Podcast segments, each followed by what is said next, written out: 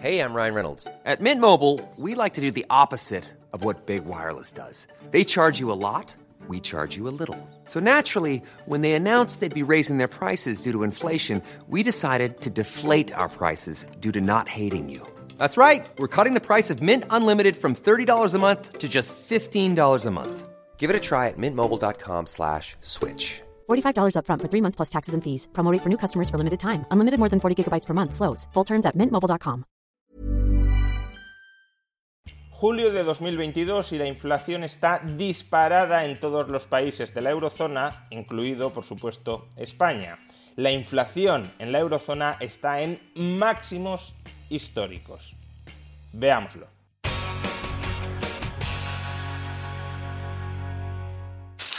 La inflación en la eurozona alcanzó el 8,9% en el mes de julio de este año 2022.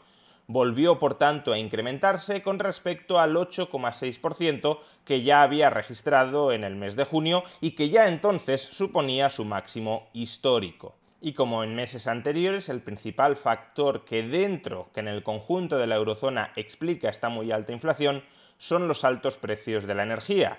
La energía en la eurozona se ha encarecido casi un 40% con respecto al mes de julio del año 2022. Pero no pensemos que la energía es el único factor que está detrás de este alza de precios. Es el principal, sin duda, pero otras rúbricas también se están encareciendo a un ritmo preocupante. Por ejemplo, los alimentos se están encareciendo a un ritmo del 9,8% frente al mes de julio del año 2021 mientras que en junio este encarecimiento interanual era del 8,9%. Es decir, que este encarecimiento, esta inflación de los alimentos se está acelerando.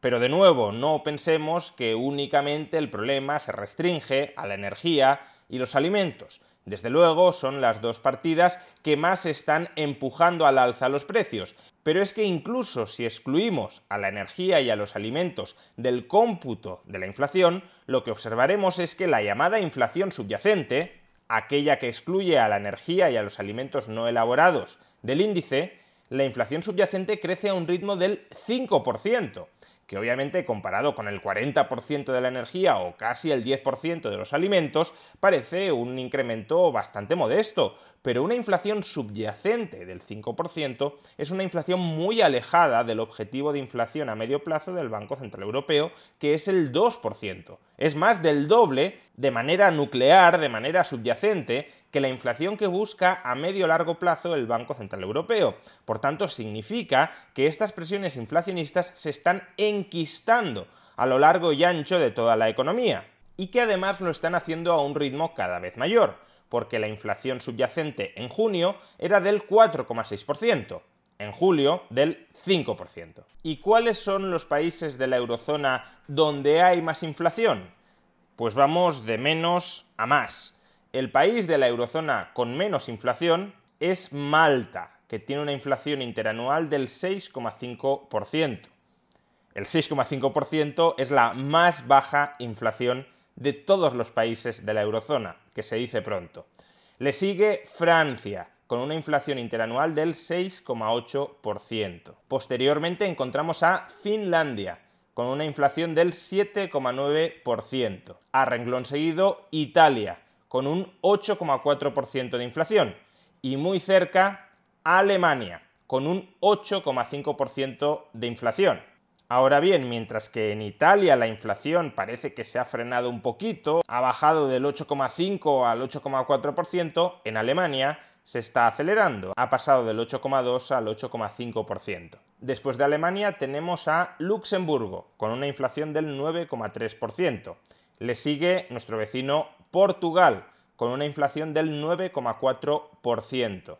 En el caso de Portugal, esta inflación también se está acelerando porque ha pasado del 9% al 9,4%. Y después de Portugal no encontramos a España, pese a ser vecinos, sino a Irlanda, con una inflación interanual del 9,6%. Le sigue Bélgica, con una inflación interanual del 10,4%, es decir, ya entramos en la liga de los dos dígitos, y después de Bélgica tenemos a Chipre, inflación del 10,6%. Y ya por fin, después de Chipre, nos encontramos a España, con una inflación del 10,8% y una inflación subyacente del 6%.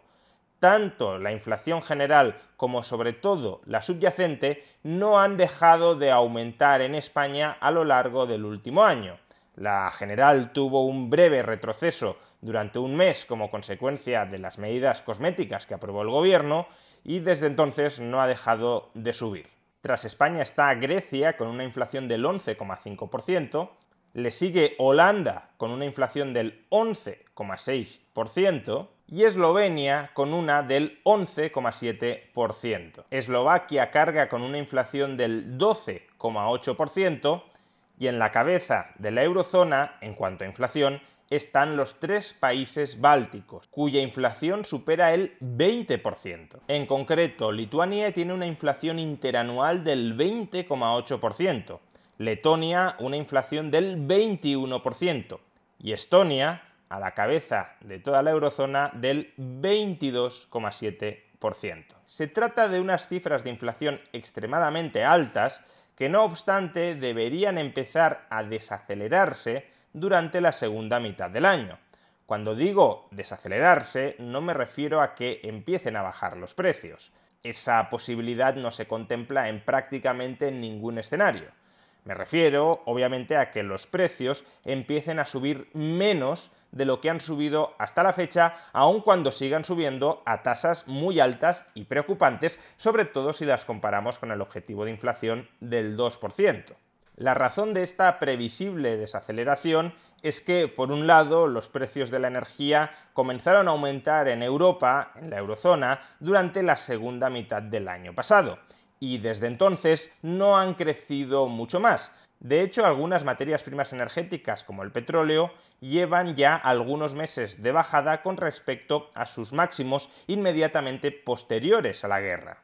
Y si, como hemos visto, el componente energético ha sido aquel que más ha empujado al alza los precios dentro de la eurozona, lo lógico sería que durante esta segunda mitad del año la inflación empiece a frenarse. La única salvedad que habría que hacer a este comentario es lo que pueda suceder con el precio del gas dentro de Europa. Si se produce un corte total del suministro de gas ruso y el precio del gas se dispara muy por encima de los niveles actuales, que ya son niveles muy altos, entonces la desaceleración de la inflación podría tardar todavía en llegar. Ahora bien, que la inflación se empiece a desacelerar no significa que ésta vaya a dejar de ser un problema.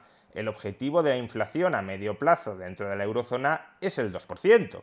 Aunque la inflación se desacelere al 7, al 6,5 o al 6%, queda todavía mucho recorrido para anclar la inflación en ese objetivo a medio plazo del 2% y para anclar la inflación a ese objetivo del 2%, previsiblemente serán necesarias más políticas fiscales y monetarias de carácter contractivo, es decir, nuevas subidas de tipos de interés, nuevas subidas, desgraciadamente, de impuestos y ojalá, aunque por desgracia no parece que vaya a ser la principal palanca, nuevos recortes del gasto público. Y en ese caso, claro, nos encontraremos que la desaceleración de la inflación irá de la mano de una desaceleración del crecimiento económico o incluso de una recesión. No se trata, por tanto, solo de que la inflación, la históricamente alta inflación que estamos padeciendo, haya empobrecido por sí misma a los ciudadanos de la eurozona.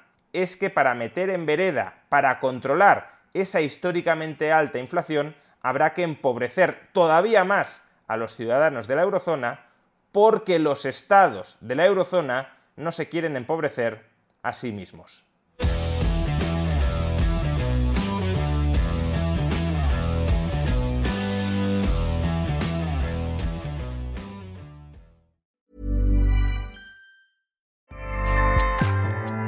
ACAST powers the world's best podcasts. Here's a show that we recommend. The Real Housewives is a guilty pleasure for most, but if you're looking to not feel guilty about that pleasure, tune in to Everything Iconic with me, Danny Pellegrino, where I break down all the messy moments and behind the scenes antics of Bravo's popular franchise. And on Everything Iconic, I also interview celebrity guests like Kelly Ripa, Kiki Palmer, Drew Barrymore, Cameron Diaz, and more about their guilty pleasures, their past work, and so much more. So if you're pop culture obsessed and find yourself watching way too much reality TV like me, tune in to Everything Iconic with Danny Pellegrino wherever you listen to podcasts. ACAST helps creators launch, grow, and monetize their podcasts everywhere. ACAST.com.